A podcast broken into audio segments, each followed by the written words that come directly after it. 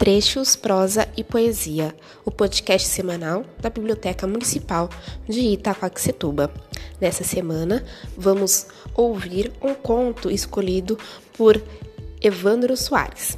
Vamos lá?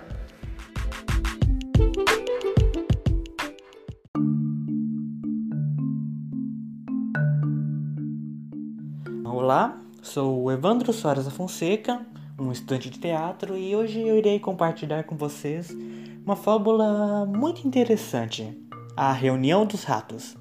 Espero que gostem.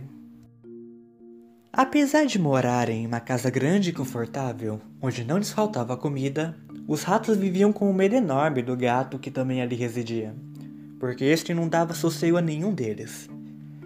Até que um dia, o mais resoluto de todos resolveu colocar um ponto final naquela situação que os mantinha em permanente sobressalto.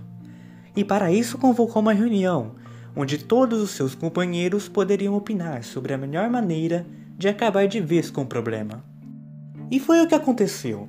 Durante essa reunião, muitos foram os planos discutidos e deixados de lado por serem ineficientes ou de difícil execução.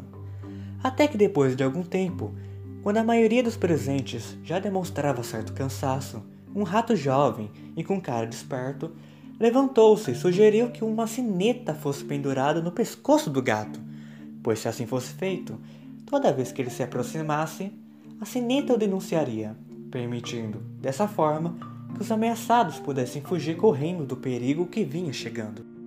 Todos os ratos adoraram a ideia, bateram palmas de entusiasmo e suspiraram aliviados pois o problema parecia estar resolvido. Foi quando um rato velho, que se postara a um canto e ficara calado o tempo todo, resolveu pedir a palavra. E disse que o plano do jovem era inteligente. Quanto a isso não havia dúvida. Mas faltava ainda esclarecer um pequeno, mas importante detalhe. Quem entre eles ficaria com a tarefa de pendurar a sineta no pescoço do gato? Moral da história: Pensar é uma coisa, fazer é outra. Obrigado.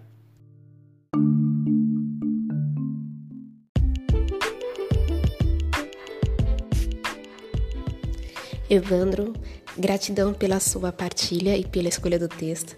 É muito legal ouvir um conto que é tão, tão clássico.